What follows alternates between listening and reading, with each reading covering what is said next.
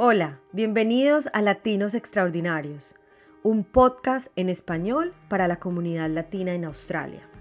Nosotras somos Rosario Orejuela y quien les habla, Carolina Montoya. Contaremos historias ordinarias de latinos extraordinarios que con su talento, esfuerzo y éxito los inspirarán a todos ustedes a lograr sus sueños en Australia. Si estás buscando mejores oportunidades y experiencias en el exterior, Latin Advisor te ayuda con tus planes de principio a fin. Son una agencia experta en temas de estudios en Australia y Canadá. Y lo mejor de todo es que te asesoran de manera gratuita. Puedes contactarlos en www.latinadvisor.com.au. Latin Advisor, estamos construyendo sueños. Nuestra invitada de hoy es Karen Carrillo, más conocida como Kiki una colombiana barranquillera con una personalidad arrolladora y una energía increíble. Llegó a Australia a estudiar una maestría en negocios e hizo de Brisbane su casa. Ha hecho de todo en Australia. Al principio trabajó en hospitality y como cleaner, pero esas experiencias no le duraron mucho. Su personalidad y carisma la han llevado muy lejos, desde ser recepcionista, conductora, hasta actriz de películas muy reconocidas. Participó en el reality de cocina en televisión Plate of Origin, representando a Venezuela. Kiki es una maravillosa relacionista pública y curadora de moda, y con ello ha ayudado a que los productos de la cultura guayú de la Guajira colombiana sean reconocidos en Australia. Dejemos que Kiki nos cuente un poco más acerca de esto. Bueno, Kiki, muchas gracias por participar o por estar con nosotros hoy en Latinos Extraordinarios. Nuestra pregunta inicial que siempre le hacemos a las personas con las que hablamos es, ¿por qué elegiste Australia? ¿Hace cuánto llegaste? ¿Con qué estatus con visa llegaste? Cuéntanos un poquito de ese inicio cuando estabas en Colombia. ¿Por qué soñaste y por qué quisiste llegar a Australia? Cuéntanos. Bueno, imagínense por qué decidí Australia. Bueno, mi hermana inicialmente, ella estaba entre Canadá y Australia, ella fue la primera que vino. Eh, mis papás son catedráticos, eh, ambos trabajaron en la universidad pública y privada en Colombia, en Barranquilla, y para nosotros la educación es súper importante. Entonces, cuando yo me graduó de administradora de empresas, eh, mis papás me dieron la oportunidad de estudiar una maestría en cualquier lugar del mundo. Y yo escogí a Switzerland inicialmente, a Suecia, ¿verdad? Suiza. Suiza. Suiza. Suiza. Bueno, y entonces yo escojo a Suiza y mi papá me dice, ah, tú Suiza, really, y tú te vas a aguantar ese frío, y tú siendo de la costa, uy, yo te veo regresándote, porque no te vas donde tu hermana, que está en Australia, y ahí ustedes se tienen de apoyo emocional. Y si no te gusta, te regresas para Colombia. Y yo, bueno, papi, está bien. Por eso escogí Australia. Y yo siempre, ustedes no saben, yo digo que uno está, el destino de uno ya está escrito. Yo me acuerdo que había la serie del cazador de cocodrilos, a mí me encantaba. Yo me la veía en Colombia en Nickelodeon, en Cartoon, en Cartoon no, en Nickelodeon, que la daban, y yo decía, wow, Australia, y yo siempre decía, no, Australia o una isla cualquiera, pero yo te digo algo, o sea, uno ya tiene el destino ya escrito, hasta ahí se las dejo. ¿Y llegaste en, con qué estatus? ¿Llegaste con visa de estudiante?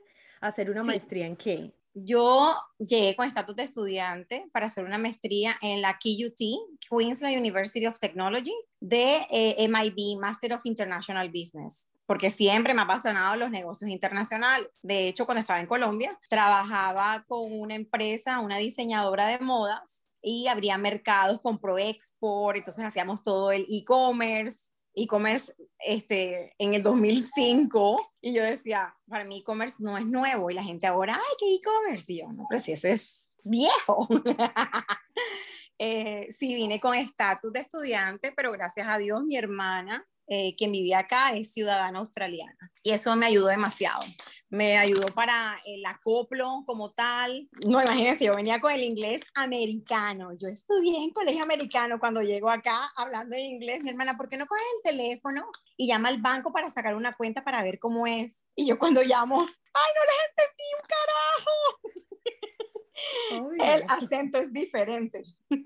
¿Y qué hiciste ahí entonces, Kiki? ¿Qué hiciste? ¿Cuál fue, digamos, como el desafío más grande, aparte pues de encontrarte con un inglés totalmente diferente? cuando llegaste acá? Yo digo que para mí lo más duro que a mí me dio fue dejar a mi familia, porque somos una familia muy pequeña, pero grande a la vez. O sea, venimos de una familia de cuatro integrantes, pero una familia extensa de más de 50. Para mí fue eso, para mí fue la adaptabilidad. Yo siempre estoy con el reto, por lo menos en mi universidad, cuando estudié en Colombia, yo le quería dejar a los estudiantes, era los internships o semestre de industria, yo dije, no, que yo voy, vamos con todas yo dije, no, tengo que ir al banco. Eso de, eh, de, encontrarse uno mismo diariamente, porque por más que sea, yo viví casi 23, 24 años en Colombia, entonces mi, mis valores, mi, mi gente, lo que me llama la energía, lo que me recarga todos los días es la gente colombiana, la gente latina. Para mí, yo soy de mente abierta. Mi mamá me decía siempre, no, tú eres una global citizen, ciudadana del mundo, así sea que haya sido barranquillera, porque ella siempre me decía, a ti te encanta hablar con la gente. De hecho, yo era traductora en mis tiempos libres en Colombia, así sea que haya trabajado en la parte de negocios internacionales y siempre me apasionó el inglés. Y ayudar, no, mi historia de, de las traducciones era súper chistosa porque una amiga del Colegio Británico viene y me dice, ay, este, hay un, hay un trabajo pero es que vienen unos americanos a conocer a unas latinas en Colombia. yo, ¿qué es esta vaina? Ajá. Y yo, bueno, entonces, ¿qué es, ¿qué es, el trabajo? No, que le traduzcas. Y entonces yo era como la tercera persona traduciéndole, no, que el, el, chico, ay, me encantó la niña, vamos a hablar con ella. Y yo, por favor, que sean conversaciones decentes, o si no, los dejo a los dos ahí. Pero con todo y eso, lo más chistoso fue que la, agencia muy buena le hacía, obviamente, este, análisis a todas las personas que llegaban, etcétera, como lo que llama uno el background check. Y a mí, gracias a Dios, me tocó uno de mis clientes, por así decirlo, este, era el dueño de Wendy's en Estados Unidos.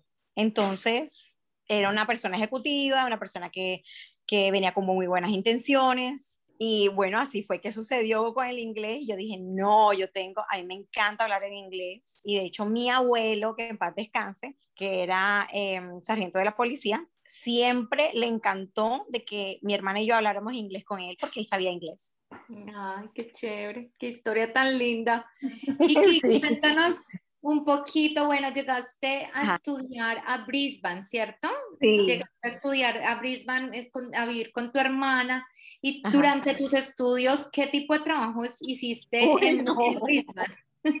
Ustedes se mueren. Bueno, demasiados trabajos que gracias a Dios y le doy gracias a él porque mi carrera profesional ha avanzado por esa actitud de pujante, digo yo, porque cuando uno viene con actitud positiva, uno se lleva al mundo.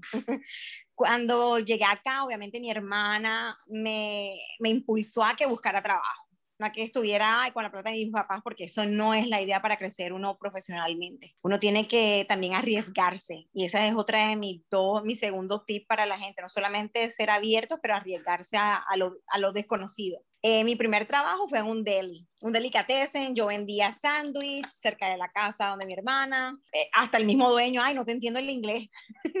y yo, yo estoy hablando en inglés y no entiendes el acento, qué pena. y la gente, ay, el acento es muy bonito.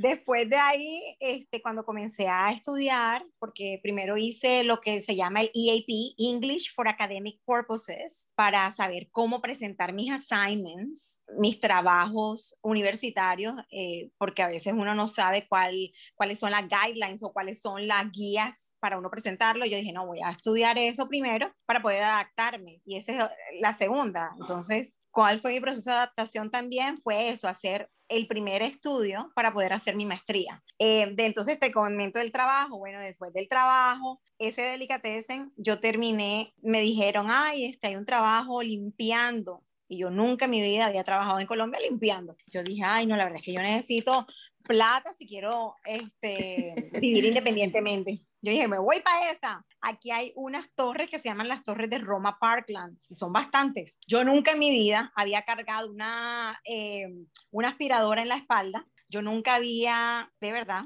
yo nunca había este, limpiado baños. Y el que me contrata es un argentino, el señor Manuel, me acuerdo yo. Me dice, señorita Karen, por favor, limpie esto a esta hora. Eh, son estos y estos días. Y yo, bueno, perfecto, se acomoda porque apenas son las 20 horas legales que me da Australia, entonces yo podía eh, trabajar y estudiar. cuando en una de esas a mí me tocó limpiar un baño y ese baño como que le dieron algo porque el baño estaba partido, ya les cuento, y yo nunca había limpiado algo sucio. Me estoy hablando de los inodoros sucios y yo, no, que esta vaina. O sea, por mucho más que uno quiera, una plata fácil y con el respeto que mis compatriotas se merecen, porque muchas personas vienen con esa necesidad y estos son los trabajos que hay actualmente, no hay de otra, a menos que uno eh, comience su emprendimiento, que después les cuento cuáles son los emprendimientos. Este, yo dije, no, le doy las gracias al señor Manuel y me voy a hablar con la universidad porque yo sé que ellos velan por los estudiantes. Voy a ver si hay dentro de ese Careers Student, hay Careers Hub, este, hay algún trabajo para mí que se adecue a mis necesidades. Ay, Dios ah, me abrió las puertas y cerca de mi casa había un real estate, un finca raíz, y me tocó como recepcionista cobrándole la renta a un poco de, de gente. Y yo dije, ay, excelente. Entonces el cambio se dio, obviamente agradecida con el señor Manuel, pero yo tenía que hacer el cambio para tener otro tipo de trabajo. Después de ahí, bueno, no sé si quieren que les cuente más, pero es que tengo full. Sí, cuéntanos, cuéntanos más, porque finalmente es como todo tu proceso, igual, igual tenías inglés y ya sabías inglés. Eso es una fortaleza. exacto, y hiciste el tema de cleaning y fuiste cleaner, sí, pero definitivamente no era, no era lo tuyo y empezaste a buscar otras, otros caminos. Cuéntanos esos otros trabajos. sí, y yo creo que para la gente no es pasión ser cleaner, yo creo que es para, para la gente, tiene sus pasiones diferentes. Si puede ser artista de televisión, puede ser artista de televisión en otro continente, sí se puede. O sea, yo soy de las que se tiene que, que poder bajo a quien conoces, porque acá en Australia, igual que Colombia, es a quien conoces para, para algunos trabajos. Bueno, imagínense que yo eh, cuando, cuando estaba estudiando, eh, hubo la oportunidad de trabajar para el Departamento de Viaje y Transporte haciendo press clippings, es decir, recortando anuncios o quejas residenciales para ver cómo el Estado podía hacer un mantenimiento viable de las vías y también de las carreteras y de la parte residencial. Entonces, eh, gracias a Dios, pude trabajar también con ellos mientras estaba estudiando la maestría. Eh, duré con ellos varios meses, ahí fue donde conocí a mi esposo, pero mi esposo lo conocí por mi hermana porque también trabajaba ahí. Entonces mi hermana me ayudó también, por eso les digo que es importante conocer a la gente. mi hermana dijo, bueno, como el gobierno normalmente tú necesitas visa de residente para trabajar con el Estado, a mí me hicieron, me dieron la oportunidad de poder trabajar con visa de estudiante. Wow. Bajo condiciones. Sí, eso fue hace en el 2000, 2006. En el 2006 que comencé a trabajar con ellos. Pero yo les contara, o sea, el director del, del Departamento de Vías y Transporte no sabe que mi hermana, nosotras nos vemos, lucimos completamente diferentes. Yo soy la morenita, mi hermana es la blanquita. Este, ay, ustedes sí son muy, muy amigas. Digo, nosotras somos hermanas. ¿Qué?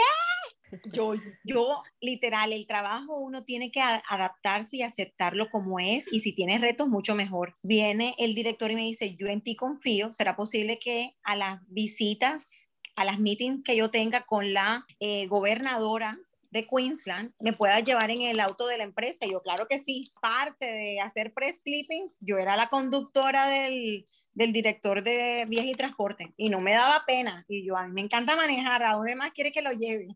De ahí yo era tutora en la universidad. A mí me ofrecieron, y de hecho yo hablé con mis, eh, mis profesores de que a mí me encantaría eh, brindarle toda esa experiencia que tenía en Colombia a varios estudiantes y de hecho a mí me dieron la oportunidad de ser tutora en la QUT, dos cursos de eh, undergrads, de, de bachelor y un curso de posgrado que era el curso de principios de mercadeo. Wow. y entonces también fui tutora en la Universidad de QUT. Cuando yo cambio de, de el oficio como tal, del trabajo del Departamento de Vías y Transporte, a mí me dicen, el, la alcaldía es una de las más grandes del mundo, tiene 8.500 empleados, hay un, una oportunidad para ti para que trabajes mientras estás estudiando, que eso es para eh, migrantes y refugiados. Entonces me dieron la oportunidad de trabajar con ellos en ese, en ese esquema de trabajo y este, yo tuve la oportunidad de rotar. Fui a eh, comunicaciones corporativas, que era lo que me encantaba. Fui también a, trabajé con recursos humanos, trabajé con, con vías, con infraestructura. Y de ahí tuve la oportunidad también me llamaron por hacer un buen trabajo y por ser tan apasionada a las primeras naciones. Las primeras naciones son nuestra cultura indígena acá en Australia, que es la aborigen. Y yo he trabajado con la cultura de las First Nations. De hecho, a mí me, el gobierno de viaje y transporte, a mí me eh, hicieron el training del daydreaming, que es en, eh, hacer el reconocimiento de los valores y también de eh, cualquier tipo de, de, mm, de, oficio, cualquier tipo de proyecto donde haya construcción, había que hacer el propio conocimiento o negociación con el elder, con el anciano mayor. Entonces, a mí me encanta todo eso. De hecho, en Colombia también eh, tengo mi trabajo de, de filantrópico con la cultura guayú. No, de ahí eso un cuento. Alguien me dijo, ay, pero también puedes hacer promociones. Y yo, ¿qué promociones? Sí, las impulsadoras como en Colombia. yo, ay, perfecto, a mí me encanta. Yo tenía extra tiempo porque no me daban las 20 horas eh, como yo quería en, la, en, el, en el Brisbane City Council y yo hacía también como embajadora de marca. Entonces a mí me llamaba que McKenna Bourbon, que este, Smirnoff, y me tocaba un fin de semana trabajar yo dije, no, yo voy a abrir mi propia cuenta, mi ABN, que es el Australian Business Number, y también voy a trabajar de eso cuando no me den todas las horas en, en, el trabajo fijo. Y de esas que alguien me, me conoció y me dice, ay, tú sabes que aquí hacen películas taquilleras, ¿a ti no te gustaría trabajar? Mira para ver si te gusta como extra. Y yo como extra, ah, bueno, listo, ¿con quién tengo que hablar? No, con una agencia. Y yo, ¿cómo se llama esta agencia? No, esta agencia es buenísima, este, como extra te puede ganar tu plática extra también, pero eso sí lo hacen con el, con el tax file number. Entonces tienes que saber cómo vas a, trabajarlo ahí. Yo, bueno, perfecto. Entonces yo hablo con mi empleador y le digo, mira, me llamaron de una película. De hecho, la primera película que yo hice el casting fue Terranova de Steven Spielberg. Me dijeron, necesitamos una latina. ¿Qué? Yo dije, ay, Dios mío, sí. Yo dije, ay, Dios mío, ¿qué hago? Dejo el trabajo me vuelvo famosa actriz o qué hago. y yo dije, no, es que Steven Spielberg es reconocido, no es cualquier producción. Yo tuve mis inconvenientes porque yo tenía ya un viaje pagado para ir a visitar a mi familia. Para mí, eh, lastimosamente con COVID, no va a ser la oportunidad de ir todos los años, pero vamos a ver cómo se desarrolla se desenvuelve todo esto. Así como uno trabaja, uno tiene la oportunidad de visitar a su familia. Esa es mi teoría eh, en particular. Hay gente que no lo hace, eso es, cada quien hace sus cosas a su manera.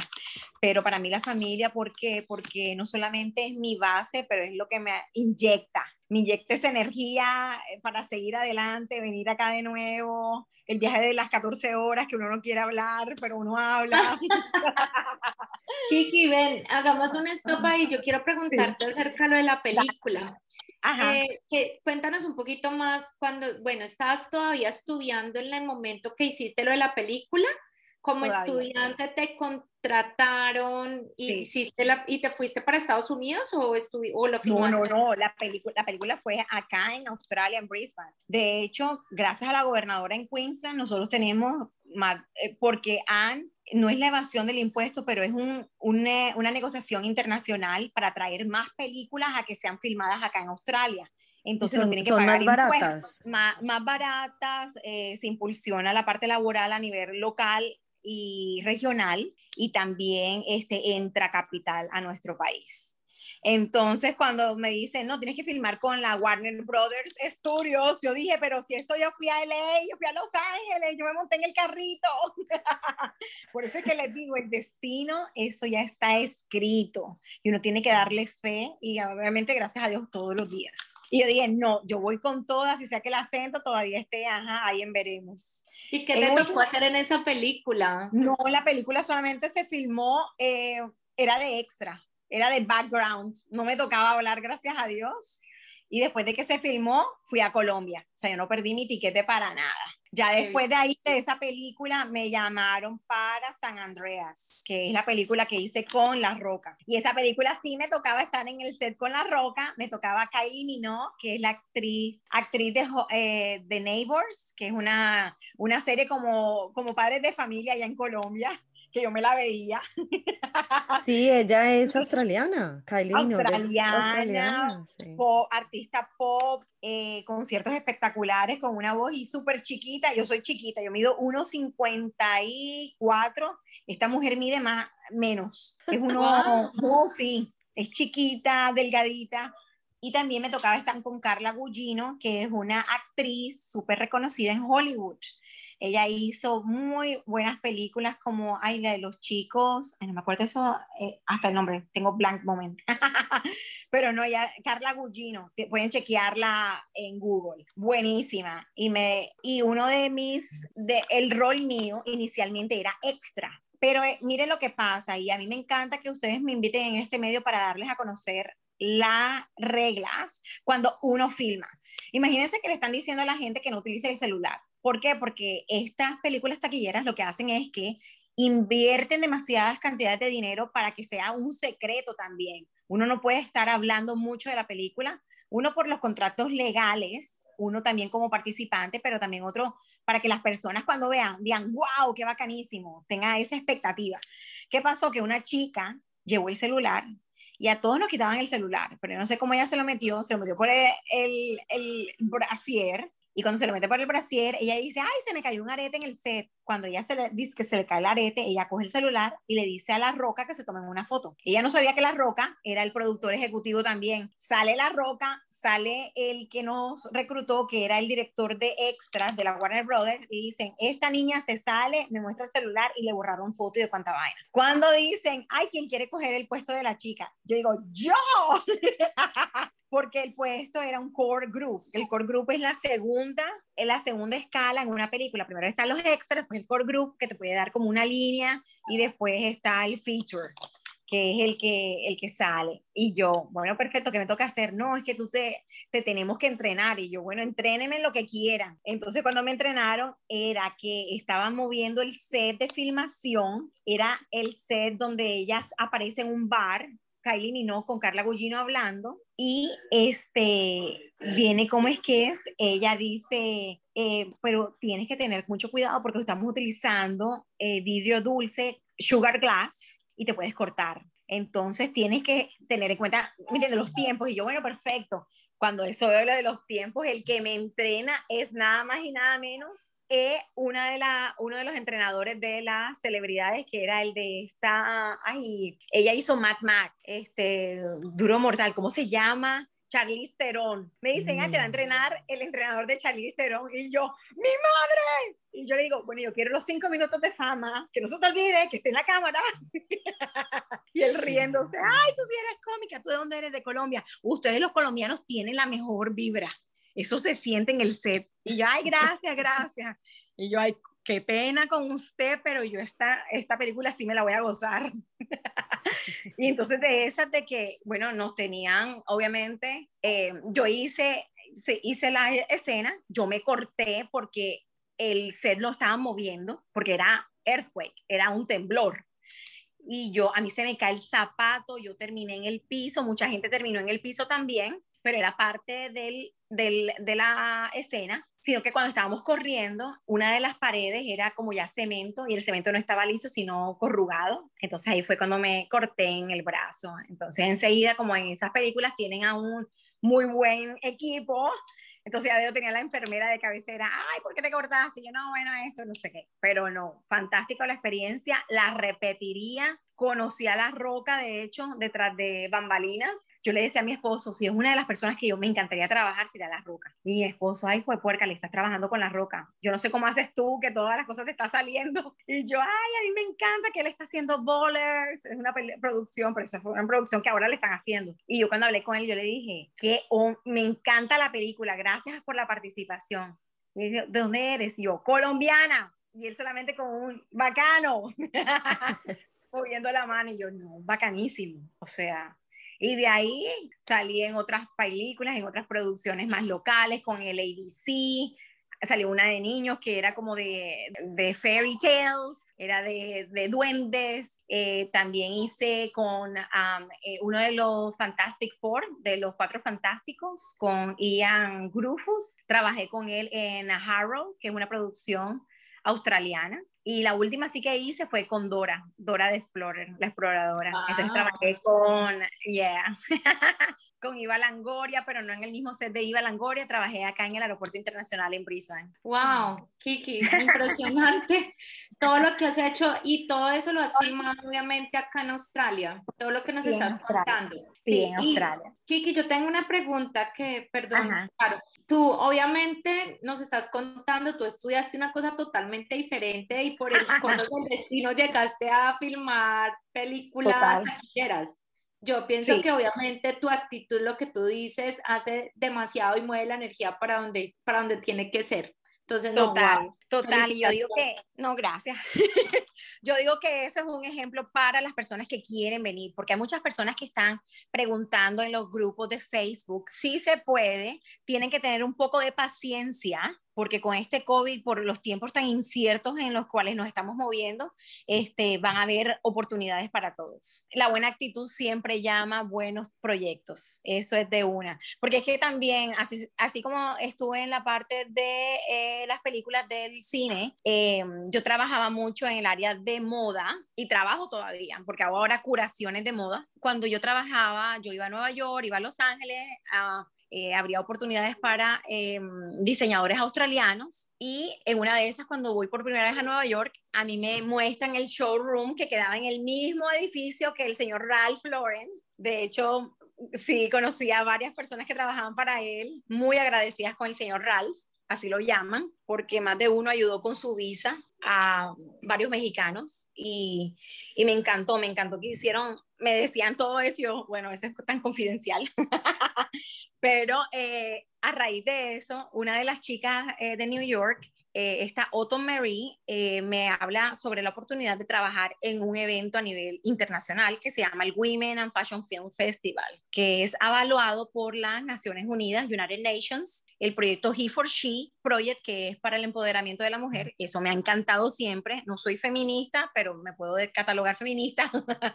siempre me encanta empoderar a otro, ayudarlo con mi experiencia para que las otras personas salgan adelante. Y yo le dije, perfecto, ¿qué me toca hacer?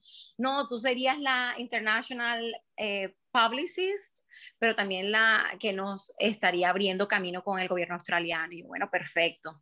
Durante ese tiempo eh, trabajaba remotamente. Entonces yo trabajaba, hablaba con hasta el CFDA, que es el Council Fashion Designers of America, hasta, hablado con el presidente, acá en Australia con eh, la ministra de Relaciones Exteriores, de la cual estoy siempre agradecida, Miss Julie Bishop. Y yo, Miss Julie, estoy en esta oportunidad para ayudar a los eh, a las personas que están estudiando diseño de modas en Australia y a los diseñadores australianos, ¿por qué no? Pero yo dije, ay, ¿será posible que tengo la oportunidad de meter a los colombianos porque no quiero dejar a Colombia por fuera? Por supuesto.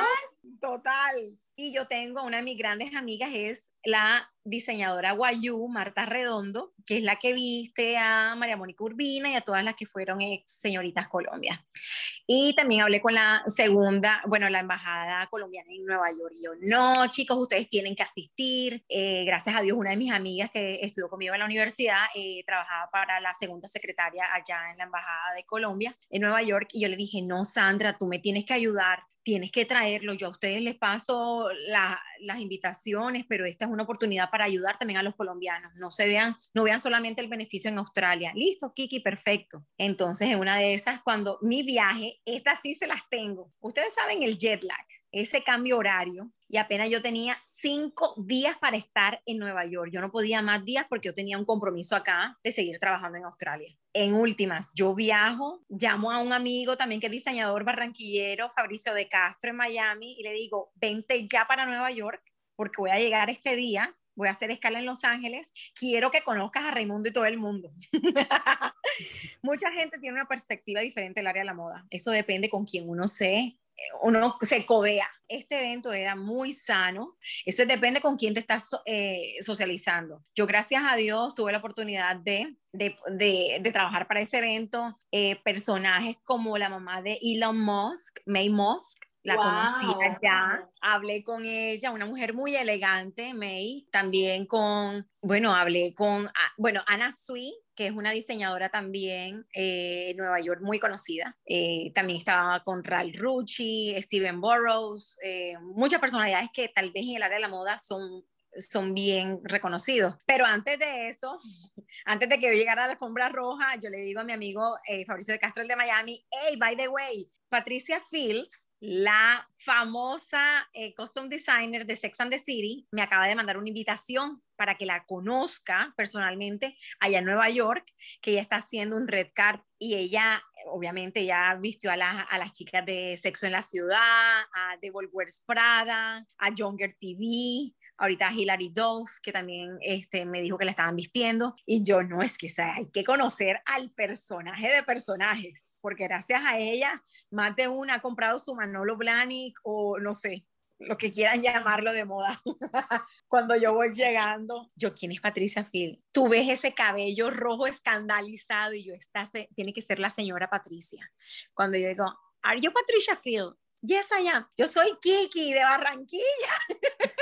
pero vive en Australia, usted me invitó, ya no se lo olvide. Ay, yo quería conocer porque me están hablando de ti, que tú estás haciendo cosas este, en el área de la moda sostenible también, y todo eso es lo que yo quiero hacer en un futuro. De hecho, ahora mismo ella abrió hace más de siete años la galería Art eh, Field Gallery, y ella eh, con eso que quiere, quiere que las piezas sean atemporales, que sean unas piezas que sean en pro del medio ambiente. Entonces, en la parte de sustentabilidad, ya había sido tratada desde hace tantos años. Imagínense, ahora es un boom y que es un requisito también. Entonces, de esa yo dije, no, yo me tengo que dividir, yo voy, yo tengo que ir a esa alfombra roja a conocer a la famosa este, diseñadora de Sex and the City.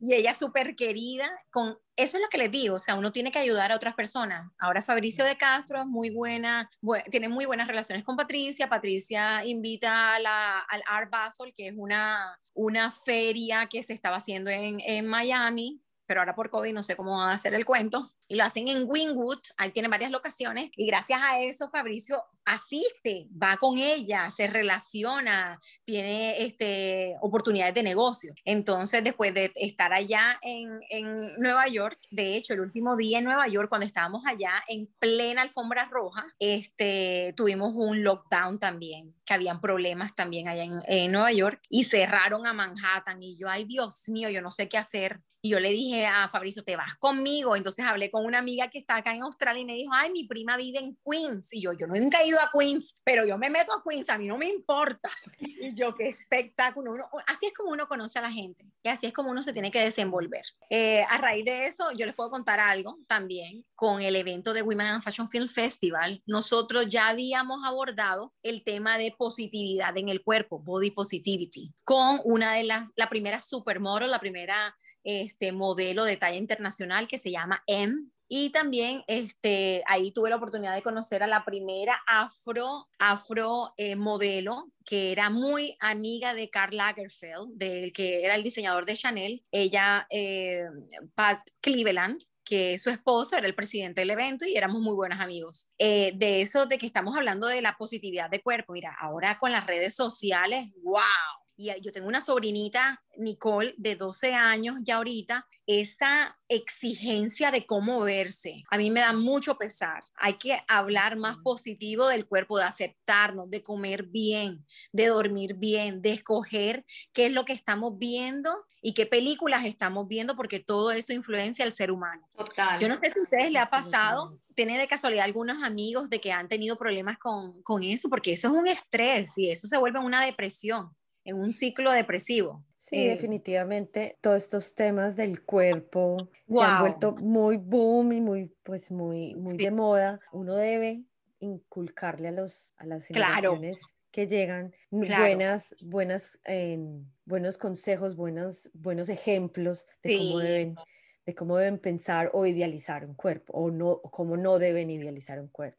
Kiki, yo quiero, yo quiero preguntarte, pues con esa energía que tienes es pues es contagiosa, de verdad. Muchas gracias. Espero. Yo sí, no, absolutamente. Yo quisiera preguntarte, quisiera saber un poco como tu rutina, tu, tu día a día y cómo te mantienes tan positiva? O sea, ¿cómo haces en momentos, por ejemplo, duros o momentos tan, tan duros como fueron el año, el año pasado, que para nosotros el COVID fue un año que nos encerramos? O sea, ¿cómo, cómo estuviste todo el tiempo positiva? ¿Cómo continuaste trabajando, dándole duro, dándole ejemplo a la gente, ayudando a la gente y en todo lo que nos has contado?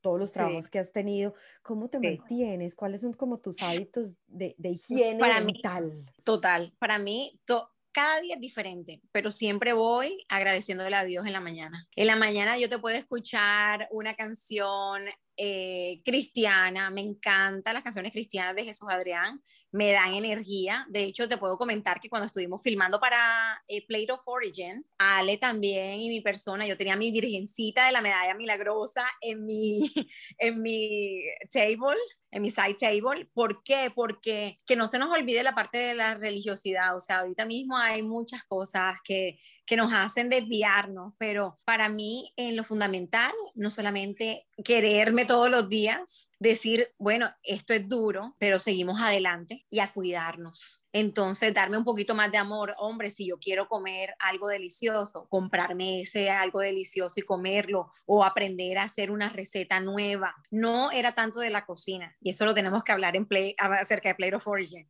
En ningún momento me gustaba la cocina. De hecho, cuando Ale me dice, ay, no, este, la oportunidad es en la cocina y yo, ay, a mí se me quema el huevo.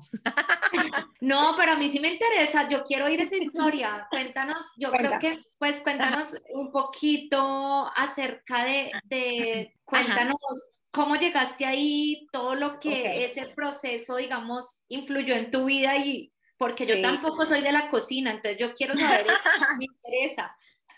Bueno, imagínense que cuando Ale, nosotras somos amigas desde hace años ya, y ella es muy reconocida en Brisbane como la arepa queen. Ella tenía su stall, su, su chucito en, la, en, los eventos multiculturales y vendía arepa. El cuento fue que ella me dijo, Ay, yo sé que a ti te encantan las cámaras, hay una oportunidad y yo, háblame al respecto, ya voy para tu casa. Fui para la casa de ella porque eso era cara a cara. Cuéntame cuál es el cuento. Cuéntame la vuelta. No, imagínate que hay una oportunidad de filmar My Kitchen Rules. O sea, no era Play of Origin, era MKR, vamos a estar en cámaras, este, ya yo había pasado el, el, perfil de otra amiga, pero desafortunadamente ella no puede. Yo quiero eh, saber si tú te, este, te gustaría este reto. Y yo, ay, me encantan las cámaras, yo voy de una, pero ¿qué me toca hacer? Ah, te toca cocinar. Ay, juez, puércale. yo le dije, mira, lo que podemos hacer es lo siguiente. Ella dijo, bueno, hagamos el video y si te, toca entrenarte y te vas para Colombia, hazlo. Y yo dije, bueno, sí, porque tampoco voy a quedar en ridículo en la cocina. O sea, esa nunca. y el cuento fue que hicimos el, el video, se lo mandamos, bueno, ya se lo mandó porque ya tenía el contacto de, del productor ejecutivo. Al día siguiente el director dijo, ya voy en camino que voy a conocer a Karen. A mí me dicen Kiki, me dicen por cariño Kiki. Ah, bueno, voy a conocer a Kiki. Yo, bueno, perfecto. Y yo hablé con el productor y me dijo, ay, que tú tienes experiencia en películas. Y yo, sí, yo sé cómo es la movida, que hay que repetir las escenas, que esa vaina es súper boring, porque a uno, es que es bacano cuando es esporádico, cuando no tienes que, y nosotros nunca tuvimos en guion para nada eso siempre era así, pero había que repetir las escenas, entonces era tan tedioso que yo, ah, qué aburrido. Pero entonces, este, dijo, me dijo él, ¿te gustaría hacerlo con Ale? Y yo, ay, a mí me encantaría. Pero cuando uno se acepta este tipo de realities, por lo general, uno tiene que hablar bien con la pareja porque uno termina peleando. Yo terminé hasta peleando, casi nos dimos, este, nos cortamos el cabello, no mentira. Pero de esas de que uno dice, wow, uno tiene que hablar antes de salir en un reality con una amiga. En últimas, nos aceptan para enquillar. Yo viajo a Colombia antes del COVID, eso fue noviembre, y yo le dije, mami, necesito que me consigas a los mejores hacedores de cocina en Colombia. Si me toca ir a mm, San Basilio de Palenque, voy a San Basilio de Palenque, que esas son las negritudes, donde yo siempre he tenido un aprecio completo a las negras que venden la alegría, la cocada, el enyucado allá en Barranquilla, sobre todo en tiempo ahora de cuaresma. Y bueno, Elena, perfecto, te vienes para acá. Yo me fui por tres meses. De hecho, mi esposo también llegó allá para estar en diciembre, para celebrarlo en Cartagena. Pero en una de esas yo dije, no, yo tengo que conocer más de la comida colombiana.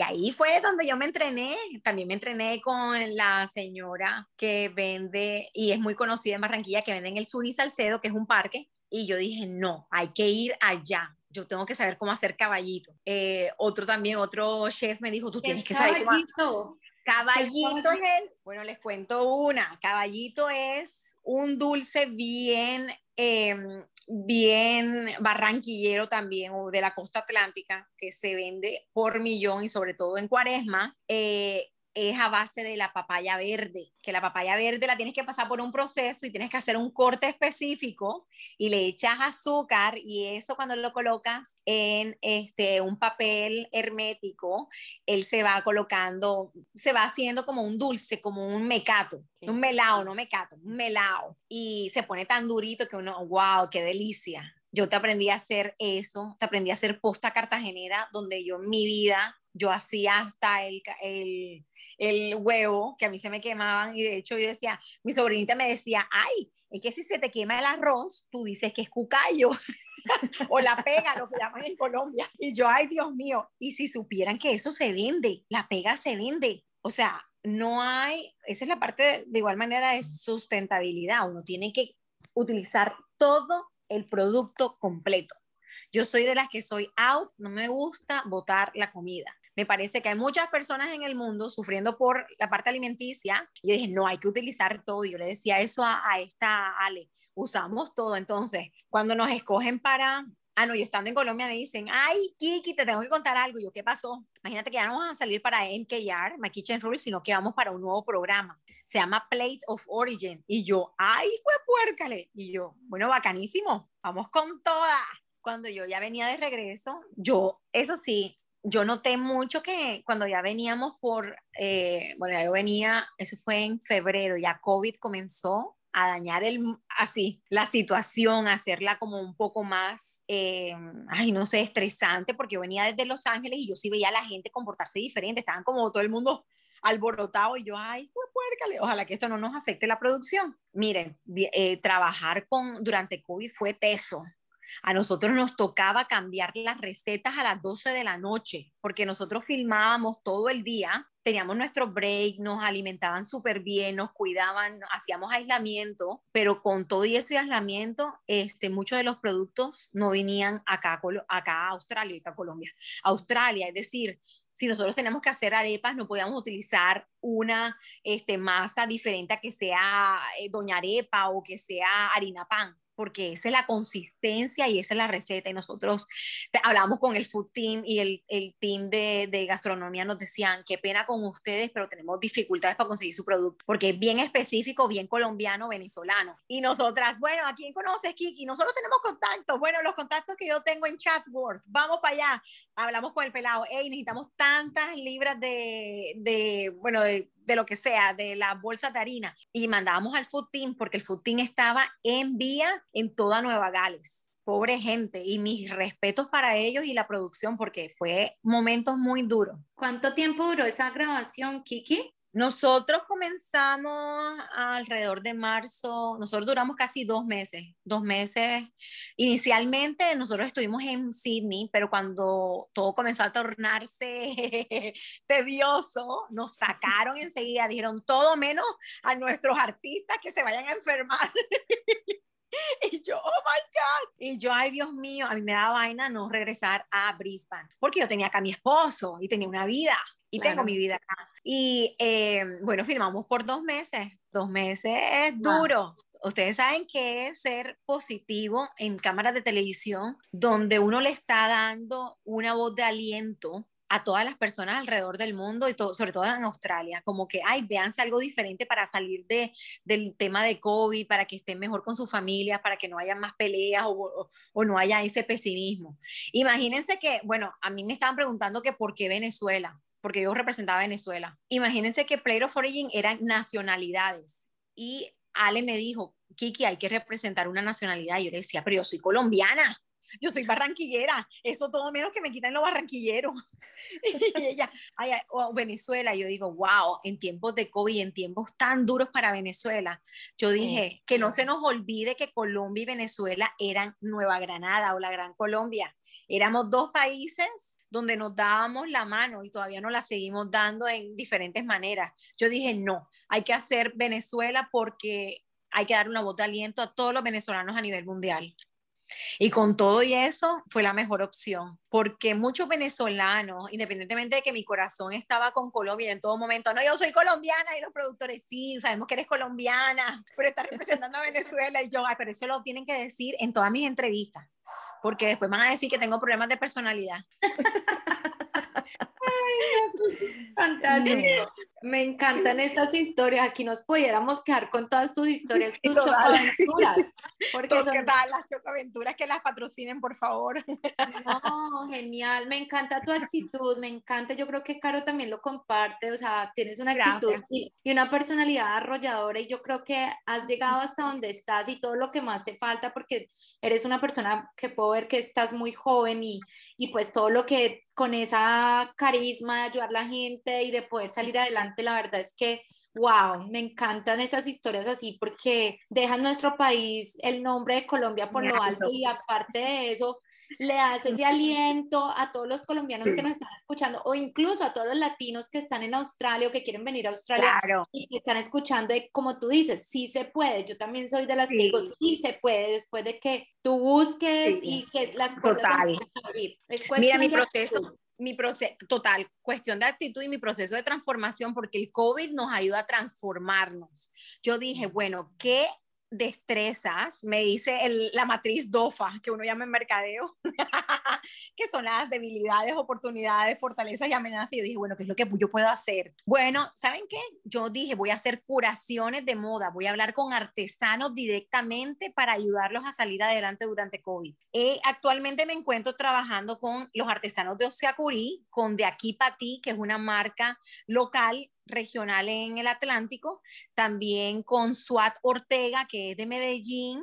Estoy ahorita mismo con Cristel Romero, que es la nueva colección que lo voy a llamar Encanto Tropical así haciendo también alusión a que Colombia es un encanto tropical, entonces vienen unas infusiones y influencias de esmeraldas y de palma de iraca que son bien regionales y bien representativas de nuestra de nuestra de nuestro país. Qué bien. Entonces, ayudar ayudar es súper importante. Qué bien, Kiki, maravilloso. Mucha suerte con ese nuevo proyecto, me encanta. Gracias.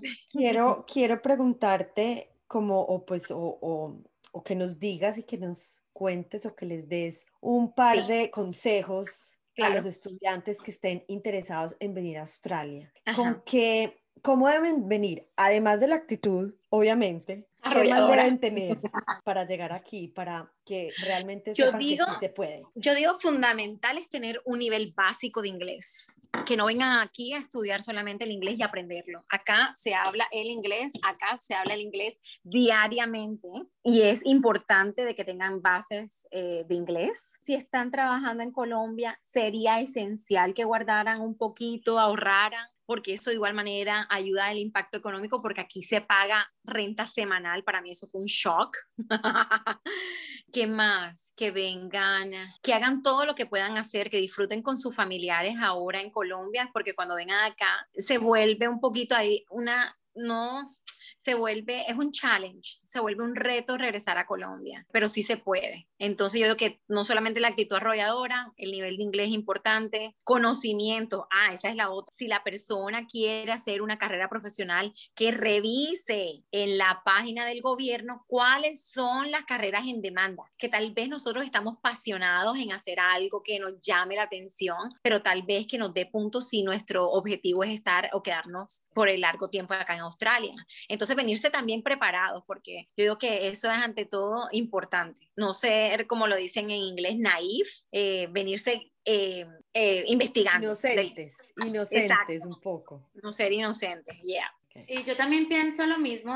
Pienso que la planeación hace parte del éxito. De cierta manera, sabemos que hay muchas cosas, hay factores externos que muchas veces, pues, obviamente nos cambian el rumbo y estamos y somos seres que nos podemos volver como a, acoplar a los cambios, pero definitivamente la preparación, lo que tú estás diciendo, la planeación hace la diferencia cuando llegan acá a Australia y, y bueno, para todos estos procesos. Súper, no, Maravilloso.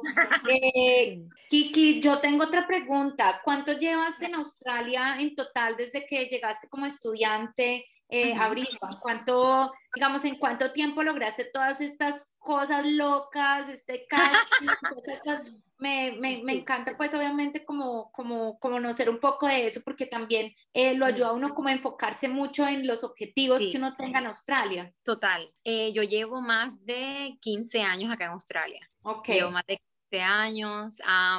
yo comencé, ya yo tenía un proyecto de vida y eso también es otra recomendación. Un proyecto de vida que es, saber a dónde vamos a ir, qué es lo que nos gusta también, hacernos esa matriz DOFA para saber qué cosas podemos improve Qué pena. Mejorar. mejorar. mejorar, mejorar, perdón mi spanglish, porque aunque no quieran, yo hablo 24 horas, 7 días a la semana el inglés y sí se lo olvida a uno. No es que uno se la quiera tirar del gringo. Como sí, a mí me dicen, la quieres tirar y yo no quiero tirar de nada. Este, entonces el proyecto de vida que nos ayuda, nos ayuda a eso, nos ayuda a direccionarnos también. Entonces, eh, sí, 15 años, yo digo que el primer año fue enseguida que yo comencé con estas locuras, de comenzar en películas, de, de salir adelante, de trabajar en el finca raíz, eh, muchas veces a mí me pasó, no sé si a otra gente le haya pasado, de que era difícil entenderme el inglés, no me pudieron contratar por eso, pero eso no fue un impedimento para seguir adelante. Sí, me dio duro, porque a uno se le destruye el ego. Uno como más que todo el latino, el colombiano, que uno tiene el ego uh, por allá arriba. Yo dije, no, hay que ser como más, más humildes en eso, escuchar y aprender. Maravilloso. Qué lindo, Kiki, me encanta tu energía. estoy de acuerdo con tus consejos. Rosario y yo estamos convencidas de que eres una latina extraordinaria. Eres. Ay, gracias. Ustedes también haciendo ustedes también la diferencia porque a través de este podcast eh, muchas personas como yo vamos a poder compartir y para muchas personas que quieran venirse acá también. So. Mm, Muchísimas gracias. te agradecemos de todo corazón haber estado con nosotras y esperamos tenerte o verte pronto algún día. Ro tiene otra Y sí, en televisión, yo eso se lo dije a mi esposo, apenas acabé de tener bebé por primera vez y las cosas que no hablan de la maternidad. Ese es otro podcast que ustedes tienen que tener. Qué pena. de, de, los sonidos de los niños cuando hacen en la noche, de las trasnochadas de las 2 de la mañana, y yo, ¡ah! A mí me encanta dormir, yo soy de las de las 7 horas que tengo que dormir seguido, si no me pongo cranky, o sea, mal humor. Darling, mi esposo o sea, gracias a Dios conté con un esposo pujante. Él es australiano y él le encanta, le dicen, le dicen el paisa porque tiene un look paisa allá en Colombia. y yo te digo algo, si no es por él, eh, mis metas también, gracias a él, me dijo, tienes que seguir en televisión porque eso es lo tuyo. En su momento se dará, pero por ahora me estoy gozando la maternidad y estoy haciendo la segunda curación de, de moda para traerla a Australia. hay tiempo para todo. Excelente, por eso sí, no, también opino lo mismo que Caro, o sea, eres una latina extraordinaria Kiki, la gente que te quiera contactar o que quiera saber más de tu emprendimiento, ¿a dónde lo puede hacer? Déjanos aquí en este podcast los detalles para que la gente te pueda seguir. Claro que sí. Eh, yo tengo una website eh, para hacer, bueno, mi, de la agencia de relaciones públicas, porque yo hago eh, PR Fashion publicidad para la moda, eh, Kiki, www.kikilovespr.com. Eh, si es relacionado con las curaciones, mi Instagram es lo mejor. Mi Instagram es Kiki Carrillo TV, como televisión. Ahí me pueden contactar, me mandan mensajes en su momento, yo a todo el mundo le estoy respondiendo, pero también les pido un poquito de tiempo porque con un bebé llorando, o sea. Maravilloso. Bueno, no. Muchísimas, muchísimas gracias. Ay, gracias a ustedes, niñas. Me encantó, me encantó. Gracias por escuchar Latinos Extraordinarios. Síguenos en Instagram y Facebook como Latinos Extraordinarios y escúchanos en Spotify, SoundCloud, Google Podcast y Apple Podcast.